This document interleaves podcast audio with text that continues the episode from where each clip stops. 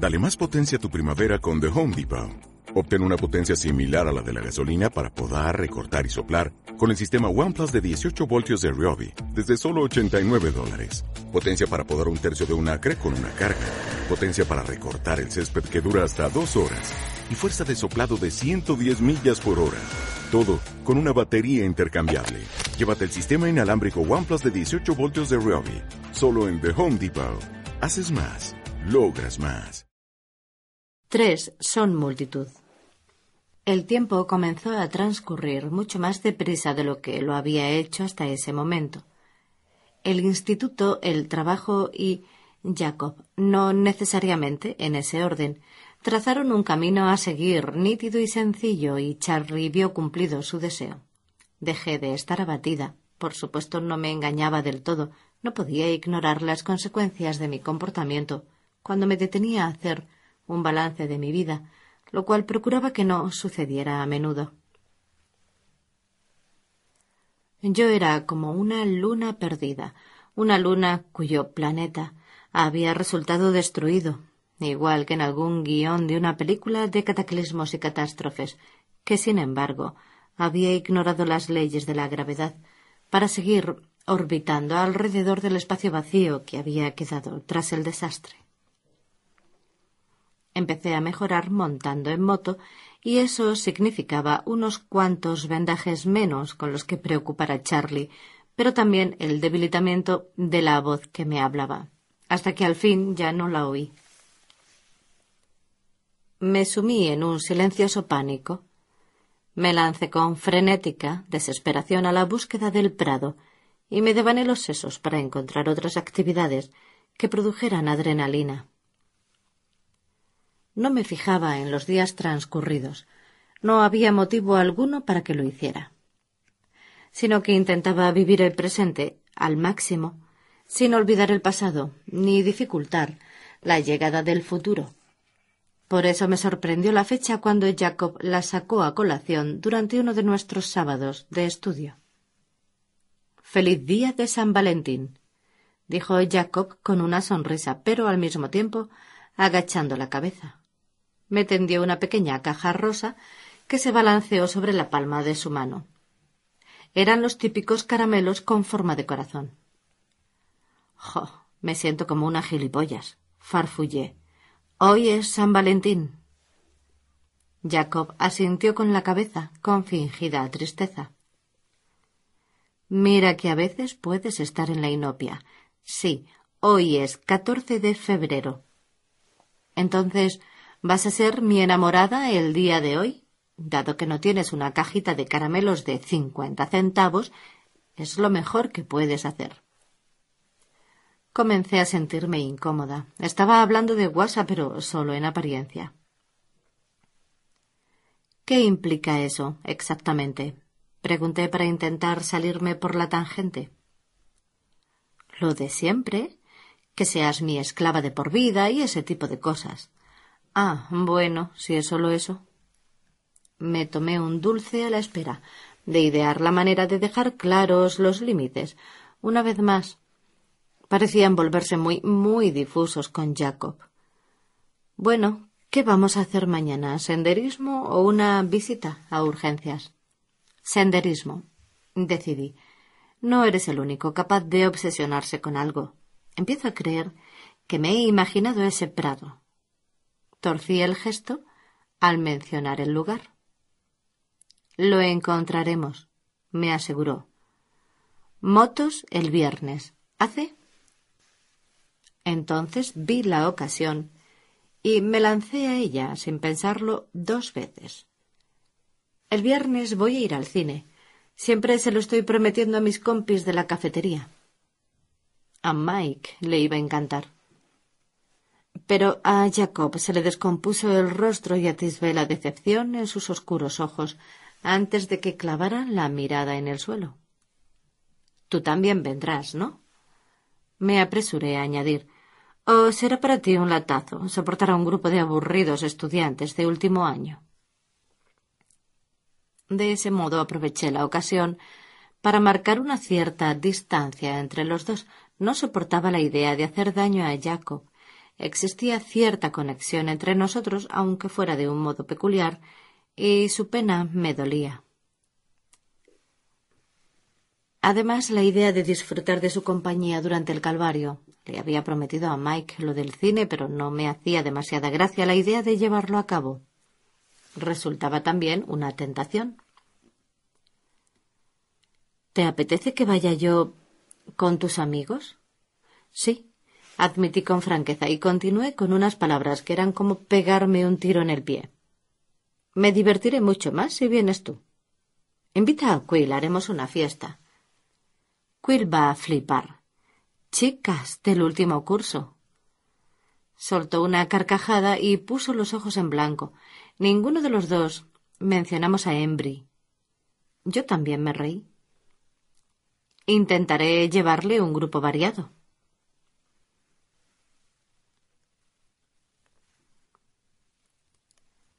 Le saqué a colación el tema a Mike cuando terminó la clase de lengua y literatura. Eh, Mike, ¿tienes libre este viernes por la noche? Alzó los ojos azules en los que de inmediato relampagueó la esperanza. Sí, así es. ¿Quieres salir? Formulé mi respuesta con sumo cuidado. Estaba pensando en formar un grupo para ir a ver Crusher. Enfaticé la palabra grupo. Esta vez había hecho los deberes e incluso me había leído los resúmenes de las películas para asegurarme de que no me iban a pillar desprevenida. Se suponía que dicho largometraje era un baño de sangre de principio a fin. No me había recuperado hasta el punto de poder aguantar sentada la visión de una película de amor. ¿A qué suena divertido? Sí, coincidió, visiblemente menos interesado. Guay. Pareció recuperar su nivel de entusiasmo del principio al cabo de un momento y propuso ¿Qué te parece si invitamos a Ángela y a Ben o a Eric y Katy? Al parecer, se proponía convertir aquello en una especie de doble cita. ¿Y qué tal si vienen todos? sugerí. Y Jessica también, por supuesto, y Tyler y Connor, y tal vez Loren añadía regañadientes. Le había prometido variedad a Quill. Vale, musitó Mike con frustración. Además, proseguí, cuento con un par de amigos de la Push, a los que voy a invitar, por lo que parece que vamos a necesitar tu suburban si acude todo el mundo. Mike entrecerró los ojos con recelo. ¿Son esos los amigos con los que ahora te pasas todo el tiempo estudiando? Sí, los mismos. Respondí con desenfado, aunque considéralo más bien unas clases particulares. Solo son de segundo. Ah, repuso Mike, sorprendido y sonrió después de considerarlo unos instantes. Sin embargo, al final no se necesitó el suburban de Mike. Jessica y Lauren se disculparon alegando estar ocupadas en cuanto Mike dejó entrever que yo andaba de por medio. Eric y Katy ya tenían planes. Celebraban el aniversario de sus tres semanas o algo parecido. Loren se adelantó a Mike a la hora de hablar con Tyler y Connor, por lo que ambos estaban muy ocupados. Incluso Quill quedó descartado, castigado por pelearse en el instituto. Al final solo podían ir Ángela, Ben y, por supuesto, Jacob. Pese a todo, la escasa participación no disminuyó las expectativas de Mike. No sabía hablar de otra cosa que no fuera la salida del sábado. ¿Estás segura de que no prefieres ir a ver Tomorrow and Forever? preguntó durante el almuerzo, refiriéndose a la comedia romántica de moda que encabezaba la taquilla. En la página web Rotten Tomatoes la ponen mejor. Prefiero ver Crusher, insistí. Me apetece ver un poco de acción. Busco algo de vísceras y sangre. Mike giró la cabeza en otra dirección, pero no antes de que pudiera ver su expresión que decía Pues sí, está loca. Un vehículo muy conocido estaba aparcado delante de mi casa cuando llegué después del instituto. Jacob permanecía apoyado en el capó. Una enorme sonrisa le iluminaba el rostro. Increíble. grité mientras salía del coche de un salto. Lo has acabado, no me lo puedo creer. Has terminado el Volkswagen Golf. Esbozó una sonrisa radiante. Esta misma noche. Este es el viaje inaugural. Alcé la mano para que chocara esos cinco y lo hizo, pero dejó allí la suya y retorció sus dedos a través de los míos. Así pues, ¿conduzco yo esta noche? Segurísimo. Contesté y luego suspiré. ¿Qué ocurre? Me rindo. No puedo superar esto. Tú ganas, eres el mayor. Se encogió de hombros sin sorprenderse por mi capitulación y contestó Naturalmente que lo soy. El suburban dobló la esquina dando resoplidos. Yo retiré mi mano de la de Jacob, pero Mike nos vio y puso una cara que fingí no advertir. Recuerdo a ese tío, dijo Jacob, con un hilo de voz mientras Mike aparcaba al otro lado de la calle. Es el que se creía que era su novia. ¿Sigue confundido? Enarqué una ceja. Hay gente inasequible al desaliento. Puede que no, repuso Jacob con gesto pensativo. A veces la persistencia tiene su recompensa, aunque la mayoría de las veces solo es un fastidio. Mike salió del coche y cruzó la calle. Hola, Bella. Me saludó. Luego su mirada se llenó de cautela cuando alzó los ojos hacia Jacob. También yo le miré intentando mostrarme objetiva. En realidad no parecía un chico de segundo para nada. Era tan grande que la cabeza de Mike apenas le llegaba al hombro. No quería ni imaginar a dónde le llegaba yo cuando estaba a su lado. Además, su rostro tenía un aspecto más adulto incluso que el del mes pasado. Hola, Mike. ¿Recuerdas a Jacob Black? La verdad es que no. Le tendió la mano. Soy un viejo amigo de la familia, se presentó Jacob mientras le estrechaba la mano. Ambos apretaron con más fuerza de la necesaria. Mike dobló los dedos cuando cesó el saludo. Oí sonar el teléfono de la cocina y antes de salir disparada hacia la casa les dije será mejor que conteste. Podría ser Charlie. Era Ben. Ángela había contraído una gripe estomacal y a él no le parecía bien venir sin ella. Se disculpó por ponernos en un apuro.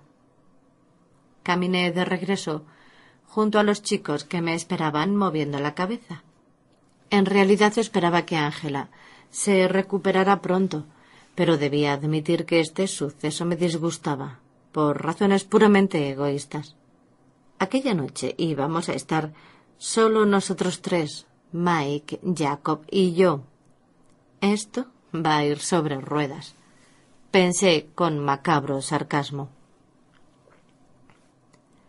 No parecía que Mike y Jake hubieran empezado a hacerse amigos en mi ausencia. Se miraban el uno al otro a varios metros de distancia mientras me esperaban. Mike tenía una expresión huraña mientras que la de Jacob era tan jovial como siempre. Ángela está enferma, les dije con desánimo, por lo que ni ella ni Ben van a venir.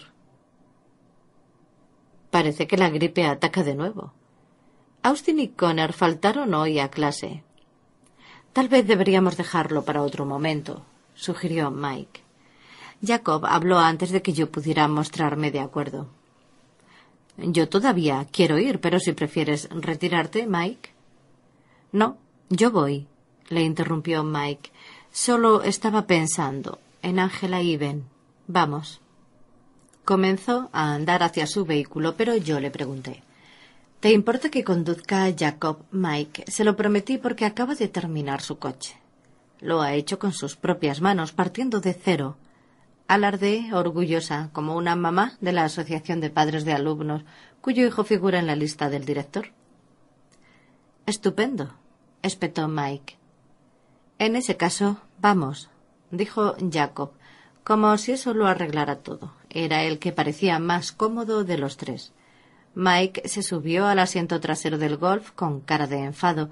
Jacob siguió con su alegría congénita y no dejó de parlotear, hasta que no pude hacer otra cosa que olvidar a Mike, que se iba enfurruñando calladamente en el asiento de atrás. Luego cambió de estrategia. Se inclinó hacia adelante hasta apoyar el mentón sobre el hombro del asiento, con su mejilla rozando la mía. Me giré hasta acabar de espaldas a la ventanilla, para alejarme. Entonces interrumpió a Jacob a media frase para preguntar con tonillo petulante. ¿No funciona la radio de este trasto? Sí, contestó Jacob, pero a Bella no le gusta la música. Miré a Jake sorprendido. Yo nunca se lo había dicho. ¿A verla? preguntó Mike atónito. Tienes razón, murmuré sin dejar de mirar el sereno semblante de Jacob. ¿Cómo no te va a gustar la música? inquirió Mike. No sé, me encogí de hombros. Eso es lo que me molesta. Va. Mike se echó hacia atrás. Jacob me entregó un billete de diez dólares cuando llegamos al cine. ¿Y esto? ¿Por qué? Objeté. No tengo la edad necesaria para entrar en este cine sin la compañía de un adulto. Me reí con ganas. Y a propósito de los parientes adultos, ¿va a matarme Billy si te meto de tapadillo a ver esta película? No. Le dije que planeabas corromper la inocencia de mi juventud. Me reí por lo bajo. En ese momento, Mike apresuró el paso para darnos alcance. Casi habría preferido que Mike hubiera optado por retirarse. Seguía de morros y sin participar en el grupo, pero tampoco quería que la noche terminara en una cita a solas con Jacob, y aquella actitud suya no ayudaba en nada. La película era exactamente lo que decía ser Cuatro personas salían despedidas por los aires y otra resultaba decapitada en los títulos. La chica del asiento de delante se cubrió en ese momento los ojos con la mano y hundió la cabeza en el pecho de su acompañante. Él le palmeaba el hombro y de vez en cuando también se estremecía. Mike no parecía estar viendo el largometraje. Tenía el rostro crispado mientras contemplaba los flecos de la cortina que había justo encima de la pantalla. Me acomodé para soportar las dos horas de película. Al principio miraba más los colores y el movimiento, en general, que a la gente, los coches y las casas, pero entonces Jacob comenzó a reírse por lo bajo. ¿Qué ocurre? susurré. Oh, vamos. me contestó con un murmullo. La sangre que chorrea ese tío llega a más de seis metros. ¿A quién pretenden engañar? Se rió entre dientes una vez más cuando el asta de una bandera dejó empalado a otro hombre en un muro de hormigón. Después de eso, empecé a ver la película de verdad y me reí con él a medida que las mutilaciones fueron más y más ridículas. ¿Cómo podía luchar por defender las borrosas fronteras de nuestra relación cuando me lo pasaba tan bien en su compañía? Tanto Jacob como Mike habían tomado posesión de los apoyabrazos de los dos lados. Las manos de ambos descansaban en una posición forzada, con las palmas hacia arriba, abiertas y preparadas como el cepo de una trampa para osos. Jacob tenía el hábito de tomarme la mano en cuanto se le presentaba la oportunidad, pero aquí, en la oscuridad del cine y bajo la mirada de Mike, iba a tener un significado diferente y estaba convencida de que él lo sabía. No podía creer que Mike estuviera pensando lo mismo, pero su mano estaba situada exactamente igual que la de Jacob. Crucé los brazos con fuerza encima del pecho y esperé a que se les durmieran las manos por falta de riego. Mike se rindió primero, pero hacia la mitad de la película volvió a apoyar el brazo y se inclinó hacia adelante para sujetar la cabeza entre las manos. Al principio pensé que reaccionaba ante algo que había visto en la pantalla, pero luego se quejó y le pregunté en un susurro Mike, ¿estás bien? La pareja de delante se volvió a mirarle cuando se quejó de nuevo. No, contestó entrecortadamente. Creo que estoy enfermo. La luz de la pantalla me permitió verle el rostro bañado en sudor. Mike gimió una vez más y salió disparado hacia la puerta. Me alcé para seguirle y Jacob me imitó de inmediato, pero yo le susurré No, quédate. Voy a asegurarme de que está bien. Vino conmigo de todos modos. No tenías que haber venido. Aprovecha tus ocho pavos de gore, insistí mientras subíamos hacia el pasillo. Esa sí que es buena. Te los puedes quedar, Vela. Esa película es una mierda, contestó levantando la voz cuando salimos del cine. Me alegré de que me hubiera acompañado al no ver señales de Mike en el pasillo. Jacob se coló en los servicios de caballeros para buscarle y estuvo de vuelta al cabo de unos segundos. Está ahí dentro, todo en orden, dijo poniendo los ojos en blanco. ¡Qué blandengue! Deberías haber buscado a alguien con más estómago, alguien que se ría en las películas gore que hacen vomitar a otros. Abriré bien los ojos en busca de alguien así. Estábamos los dos solos en el pasillo, ya que ambas salas estaban a mitad de proyección de la película, e imperaba tal silencio que oíamos remover las palomitas en la tienda de la entrada. Jacob fue a sentarse en un sillón tapizado de terciopelo pegado a la pared y dio unas palmaditas junto a él. Tenía pinta de que iba a estar ahí dentro durante un buen rato, dijo estirando las largas piernas mientras se acomodaba para esperar. Suspiré y me reuní con Jacob, que tenía el aspecto de estar pensando cómo difuminar más las líneas. Y tanto, se acercó a mí en cuanto me senté y me pasó el brazo por los hombros. Jake, protesté a la vez que me alejaba. Dejó caer el brazo sin que pareciera haberse molestado ni un ápice por el pequeño rechazo. Extendió la mano y tomó la mía con firmeza. Rodeó mi muñeca con la otra mano libre cuando la fui a retirar. ¿De dónde sacaba la confianza? Espera, espera un momento, Vela, dijo con voz calmada. Dime una cosa. Hice una mueca de disgusto. No me apetecía pasar por eso. No solo en ese momento, nunca. En mi vida no quedaba nada más importante que Jacob Black, pero él parecía decidido a estropearlo todo. ¿Qué? murmuré con acritud. Te gusto, ¿vale? ¿Sabes que sí? Más que ese vacilón que está vomitando hasta la primera papilla. Indicó la puerta del baño con un movimiento de cabeza. Sí, suspiré más que cualquiera de los chicos que conoces? Permanecía tranquilo y sereno, como si mi respuesta no le importase o ya supiera cuál iba a ser. Y más que las chicas, señalé.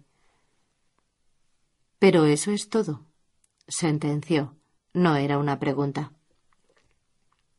Era duro responderle, pronunciar esa palabra. ¿Se sentiría herido y me evitaría? ¿Cómo iba a poder soportarlo? Sí, susurré. Me dedicó una gran sonrisa. Pues no hay problema. Ya sabes, como tú eres la que más me gusta y crees que estoy bien, estoy preparado para ser sorprendentemente persistente. No voy a cambiar, repuse, Oí el tono triste de mi voz a pesar de que había intentado que sonara normal. Permaneció pensativo, sin hacer bromas. Se trata aún del otro, ¿verdad? Me encogí. Resultaba extraño que supiera que no debía pronunciar su nombre así como lo de la música en el coche. Me había calado en muchas cosas que yo no le había dicho jamás. No tienes por qué hablar de ello, me dijo. Asentí, agradecida. Pero no te enfades porque te ronde, ¿vale? Jacob me palmeó el dorso de la mano. No me voy a rendir. Tengo tiempo de sobra. Suspiré. No deberías desperdiciarlo en mí, le respondí, aunque quería que lo hiciera, en especial si estaba dispuesta a aceptarme tal y como yo me encontraba, es decir, como algo muy parecido a un objeto estropeado. Es lo que quiero hacer siempre y cuando te guste estar en mi compañía. No logro imaginarme cómo no voy a querer estar contigo. Le respondí sinceramente. Jacob esbozó una sonrisa radiante. Puedo vivir con eso. No esperes nada más. Le previne mientras intentaba retirar mi mano. Él la retuvo con obstinación. En realidad esto no te molesta, ¿verdad? inquirió mientras me estrechaba los dedos. No. Suspiré. Era agradable, en verdad. Sentía su mano mucho más caliente que la mía, que últimamente estaba demasiado fría. Tampoco te preocupa lo que él piense. Alzó el pulgar en dirección a los servicios. Supongo que no. En tal caso, ¿cuál es el problema? El problema, le dije, es que esto tiene un significado diferente para mí que para ti. Bueno, su presa en torno a mi mano se tensó más. Ese es mi problema, ¿no? Perfecto. Refunfuñé, pero no lo olvides. No voy a hacerlo. Ahora soy yo quien sujeta la granada sin el seguro, ¿no? espetó mientras me codeaba las costillas. Puse los ojos en blanco. Supuse que si le apetecía hacer un chiste al respecto tenía todo el derecho del mundo. Rió entre dientes y sin hacer ruido, mientras la yema de su dedo trazaba distraídamente diseños sobre el dorso de mi mano. ¿Qué cicatriz tan rara tienes ahí? dijo de pronto, mientras me giraba la muñeca para examinarla. ¿Cómo te la hiciste? El índice de su mano libre recorrió la línea de la gran media luna plateada que apenas era visible en mi pálida piel. Torcí el gesto. ¿De verdad esperas que recuerde dónde me hice todas las cicatrices? Esperé a que los recuerdos se abatieran sobre mí y abrieran de nuevo el hueco del pecho, pero, como ocurría tan a menudo, la presencia de Jacob me mantuvo de una pieza. Está fría, musitó, mientras presionaba suavemente la zona donde James me había cortado con sus colmillos. Fue entonces cuando Mike salió del baño, dando tumbos con el rostro lívido y sudoroso. Tenía un aspecto horrible. Mike. exclamé de forma entrecortada. ¿Te importa que nos vayamos ya? susurró. No, por supuesto que no. Liberé mi mano de un tirón y me precipité para ayudarle a caminar, ya que su paso parecía poco firme. ¿Era demasiado fuerte para ti la película? Preguntó Jacob sin misericordia. Mike le dirigió una mirada malévola y farfulló. En realidad no he visto prácticamente nada. Sentí náuseas antes de que apagaran las luces. ¿Por qué no lo dijiste? Le reprendí mientras nos tambaleábamos en dirección a la salida. Esperaba que se me pasase, respondió. Un segundito, dijo Jacob cuando llegamos a la puerta. Se encaminó a toda prisa al puesto de venta de palomitas y le preguntó a la dependienta ¿Podría darme un cartucho vacío de palomitas? La chica miró a Mike una sola vez y le entregó uno enseguida. Llévelo fuera cuanto antes, por favor, suplicó. Obviamente ella debía de ser la encargada de limpiar el suelo. Arrastré a Mike hasta la fría humedad de la noche. Respiró hondo. Jacob estaba detrás de nosotros y me ayudó a meter a Mike en la parte posterior del coche. Le dedicó una mirada severa cuando le entregó el cartucho. Por favor, se limitó a decirle. Bajamos los cristales de las ventanillas para dejar que el frío aire nocturno entrara en el coche, ya que albergábamos la esperanza de que eso ayudara a Mike. Enrosqué los brazos alrededor de mi cuerpo para mantenerme caliente. ¿Tienes frío otra vez? preguntó Jacob, que me rodeó con el brazo antes de que pudiera responderle. ¿Tú no?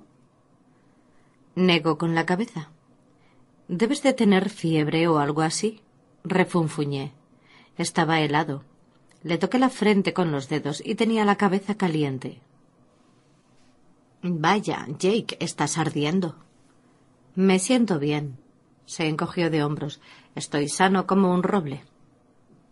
Torcí el gesto y le volví a tocar la cabeza. La piel ardía al contacto con mis dedos. Tienes las manos heladas, se quejó. Tal vez sea yo, admití. Mike gimió en el asiento de atrás y vomitó en el cubo. Hice una mueca de asco. Esperaba que mi estómago aguantara el sonido y el hedor. Jacob miró con ansiedad a su espalda para cerciorarse de que Mike no había mancillado su coche. El viaje de vuelta se hizo más largo. Jacob permaneció en silencio y pensativo. Su brazo me rodeaba y con el viento que soplaba lo agradecí ya que así conservaba el calor. Mantuve la mirada fija en el parabrisas, consumida por una inmensa culpa. Era un gran error alentar a Jacob, puro egoísmo. No importaba lo mucho que intentara dejarle clara mi posición. No lo había hecho lo bastante bien si él guardaba alguna esperanza de que aquello pudiera acabar en otra cosa que no fuera una amistad. ¿Cómo se lo podía explicar para que lo entendiera? Yo era una cáscara vacía. Había estado completamente huera como una casa desocupada y declarada en ruinas durante meses. Ahora había mejorado un poco el salón estaba en mejor estado, pero eso era todo, solo una pequeña habitación. Él se merecía algo mejor que eso, mejor que una casa con una sola habitación en ruinas y a precio de saldo. De alguna manera, sabía que no le iba a alejar de mí, le necesitaba demasiado, aunque fuera egoísta por mi parte. Tal vez podía mostrarle con mayor claridad mi postura, para que me dejara en paz. La idea me hizo estremecer y Jacob me estrechó con más fuerza. Llevé a Mike a casa en su coche mientras Jacob seguía al suburban para acercarme después a la mía. Durante el trayecto de vuelta estuvo inusualmente callado y me pregunté si estaba pensando lo mismo que yo. Puede que estuviera cambiando de idea. Me autoinvitaría a entrar en vista de que hemos llegado pronto, dijo en cuanto frenamos junto a mi vehículo. Pero creo que tal vez tengas razón sobre lo de la fiebre. Empiezo a sentirme un poco extraño. Ay, no, tú también. ¿Quieres que te lleve a casa? No, sacudió la cabeza con el ceño fruncido. Aún no me siento enfermo, solo mal. Si tengo que acercarme al arcén y parar, lo haré. ¿Me llamarás en cuanto llegues? Le pregunté con ansiedad. Claro que sí. Arrugó la frente y miró fijamente la oscuridad sin dejar de morderse el labio. Abrí la puerta para salir, pero me agarró suavemente por la muñeca y me retuvo. Volví a notar su piel candente sobre la mía. ¿Qué ocurre, Jake? Hay algo que quiero decirte, Bella, pero me parece que va a sonar un tanto cursi. Suspiré. Aquello iba a ser más de lo mismo igual que en el cine. Adelante. Es solo esto. Sé lo infeliz que eres y que tal vez esto no te ayude en nada, pero quiero que sepas que siempre estaré aquí. No voy a dejarte caer. Te prometo que siempre podrás contar conmigo Wow, sí que suena cursi, pero lo sabes, ¿no? ¿Sabes que nunca jamás te voy a hacer daño? Sí, Jake, lo sé. Y ya cuento contigo. Probablemente más de lo que piensas. La sonrisa rota se extendió por su rostro, como un amanecer grabado a fuego en las nubes. Quise cortarme la lengua. No le había dicho ninguna mentira, pero debería haberlo hecho. La verdad era un error que le iba a hacer daño. Yo debería desanimarle. Una expresión extraña cruzó por su rostro y dijo Creo que será mejor que me vaya a casa, de verdad. Salí del coche a toda prisa. Llámame, grité mientras se alejaba. Observé cómo se iba, al menos parecía mantener el control del vehículo. Mantuve la vista fija en la calle vacía después que se hubo marchado y me sentí un poco mal, pero no por una razón física. Cuánto me hubiera gustado que Jacob Black hubiera sido mi hermano, un hermano de carne y hueso, de modo que pudiera tener cierto derecho sobre él y verme libre de todo remordimiento. Dios sabía que nunca había pretendido aprovecharme de Jacob, pero no pude evitar pensar que la culpa que sentía en ese momento quería decir que lo había hecho. Más aún, jamás había tenido intención de quererle. Había una cosa que sabía a ciencia cierta. Lo sabía en el fondo del estómago y en el tuétano de los huesos. Lo sabía de la cabeza a los pies. Lo sabía en la hondura de mi pecho vacío. El amor concede a los demás el poder para destruirte. A mí me habían roto más allá de toda esperanza. Pero yo necesitaba a Jacob. Le necesitaba como si fuera una droga. Le había usado como una muleta durante demasiado tiempo y ahora estaba más enganchada de lo que había planeado volver a estar con nadie. No soportaba la idea de hacerle daño ni tampoco podía impedirlo. Él pensaba que el tiempo y la paciencia me cambiarían y yo sabía que, a pesar de que era un error total, le iba a dejar intentarlo. Era mi mejor amigo, siempre iba a quererle, pero eso nunca jamás iba a bastar. Entré en la casa para sentarme junto al teléfono y morderme las uñas. ¿Ya ha terminado la película? preguntó Charlie, sorprendido al verme entrar. Estaba tumbado en el suelo a treinta centímetros de la tele. Debía de ser un partido apasionante. Mike se puso enfermo, le expliqué. Algún tipo de gripe estomacal. ¿Y tú? ¿Estás bien? Por ahora me siento bien, contesté con reservas. Había estado claramente expuesta. Me apoyé sobre la encimera, con las manos a centímetros del teléfono, e intenté esperar pacientemente. Pensé en la extraña expresión del rostro de Jacob antes de que se marchara y empecé a tamborilear con los dedos. Debía de haber insistido en llevarle a casa. Observé cómo avanzaban las manecillas de los minutos en el reloj. Diez, quince. No se tardaba más de un cuarto de hora en llegar, incluso aunque hubiera estado yo al volante y Jacob conducía mucho más deprisa. Dieciocho minutos descolgué y marqué. Sonó una y otra vez. Tal vez Billy estuviera durmiendo, tal vez había marcado mal. Volví a intentarlo. Billy respondió a la octava llamada justo cuando estaba a punto de colgar. Diga, contestó con voz cautelosa, como si esperase malas noticias. Billy, soy yo, Bella. ¿Aún no ha llegado Jake a casa? Se marchó hace casi veinte minutos. Está aquí, respondió con tono apagado. Se suponía que iba a llamarme. Me enfadé un poco. Se estaba poniendo malo cuando se fue, y me preocupaba. Estaba demasiado enfermo para telefonear. Ahora mismo no se encuentra muy bien. Billy parecía frío. Comprendí que debía de querer estar con Jacob. Si necesitáis cualquier cosa, dímelo, me ofrecí. Pensé en Billy pegado a la silla y en Jake teniendo que arreglársela solo. ¿Podría bajar? No, no, repuso Billy rápidamente. Estamos bien. Quédate en casa. La forma en que lo dijo resultó bastante antipática. De acuerdo, acepté. Adiós, Vela. La línea se cortó. Adiós, murmuré.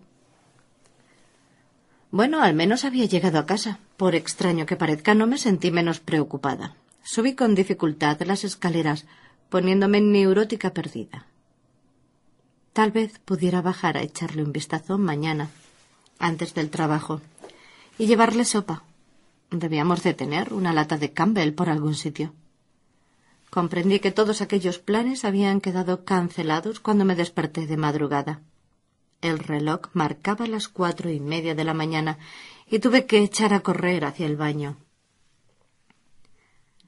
Charlie me encontró allí media hora después, tumbada sobre el suelo, con la mejilla pegada al frío borde de la bañera.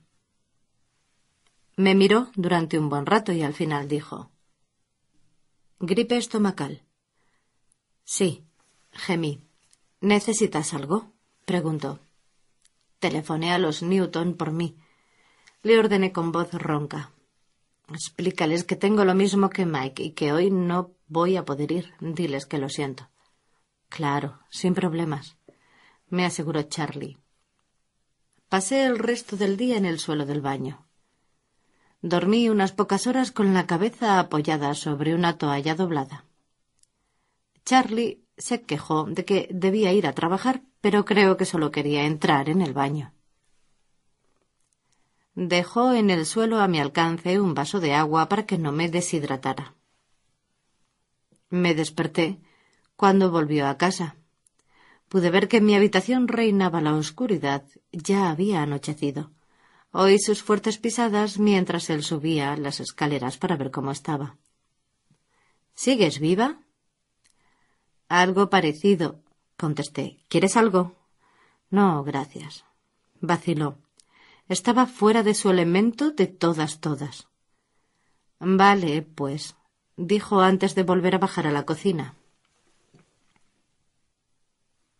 Oí sonar el teléfono a los pocos minutos. Charlie habló con alguien en voz baja durante unos momentos y luego colgó.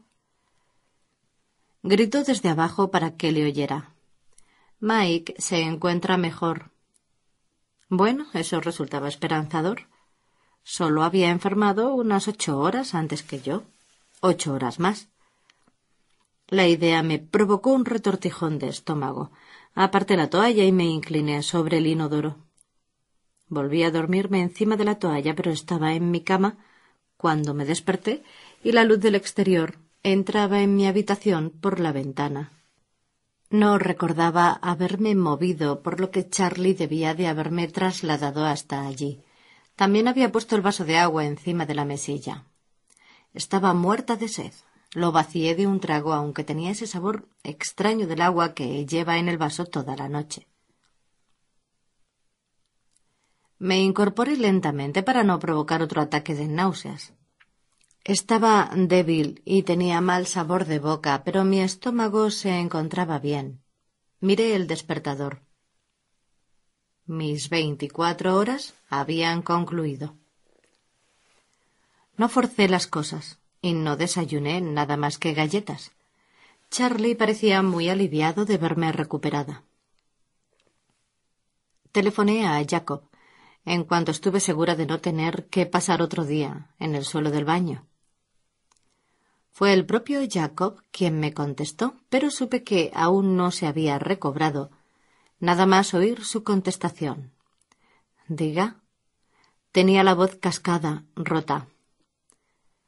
Ay, Jake, rezongué con compasión. Qué mala voz. Me encuentro fatal. Susurró. Cuánto siento haberte hecho salir conmigo. Te he fastidiado. Estoy contento de haber ido. Su voz seguía siendo un susurro. No te eches la culpa, no la tienes.